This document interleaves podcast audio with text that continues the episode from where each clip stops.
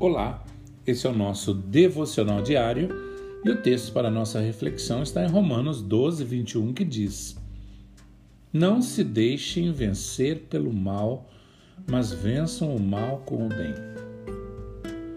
É muito fácil esquecer o porquê de você ter sido salvo por Deus, o que Ele te chamou para fazer ou o que e como você deveria viver. Por isso, Aqui tem um lembrete que o Senhor pediu para que Paulo escrevesse para você. Ele diz: O amor deve ser sincero. Odeie o que é mal. Apegue-se ao que é bom. Dedique-se ao outro com amor fraternal. Prefira dar honra aos outros mais do que a si próprio. Nunca lhe falte o zelo. Seja fervoroso no espírito.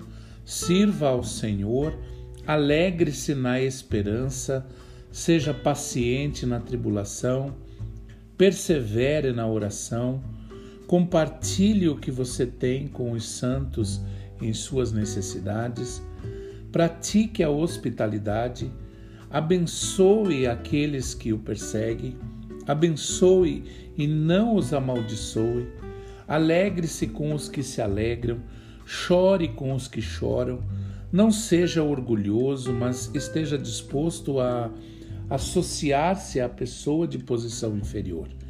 Não seja sábio aos seus próprios olhos. Não retribua ninguém mal por mal. Procure fazer o que é correto aos olhos de todos. Faça todo o possível para viver em paz com todos.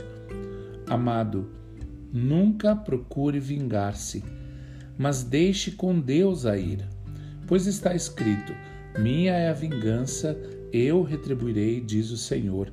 Pelo contrário, se o seu inimigo tiver fome dele de comer, se tiver sede dele de beber, fazendo isso, você amontoará brasas vivas sobre a cabeça dele. Não se deixe vencer pelo mal, mas vença o mal com o bem. Romanos 12, do verso 9 ao 21. Deus ele se preocupa tanto com a sua vida e com o seu futuro que ele teve o cuidado de pedir para o apóstolo Paulo dedicar parte de uma de suas cartas a você. Consegue perceber o quanto você é especial para o Senhor?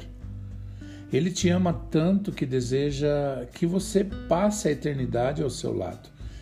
E para isso, e para que isso aconteça, a única coisa que você precisa fazer é seguir a, a risca este lembrete vindo do céu. Que você tenha um excelente dia.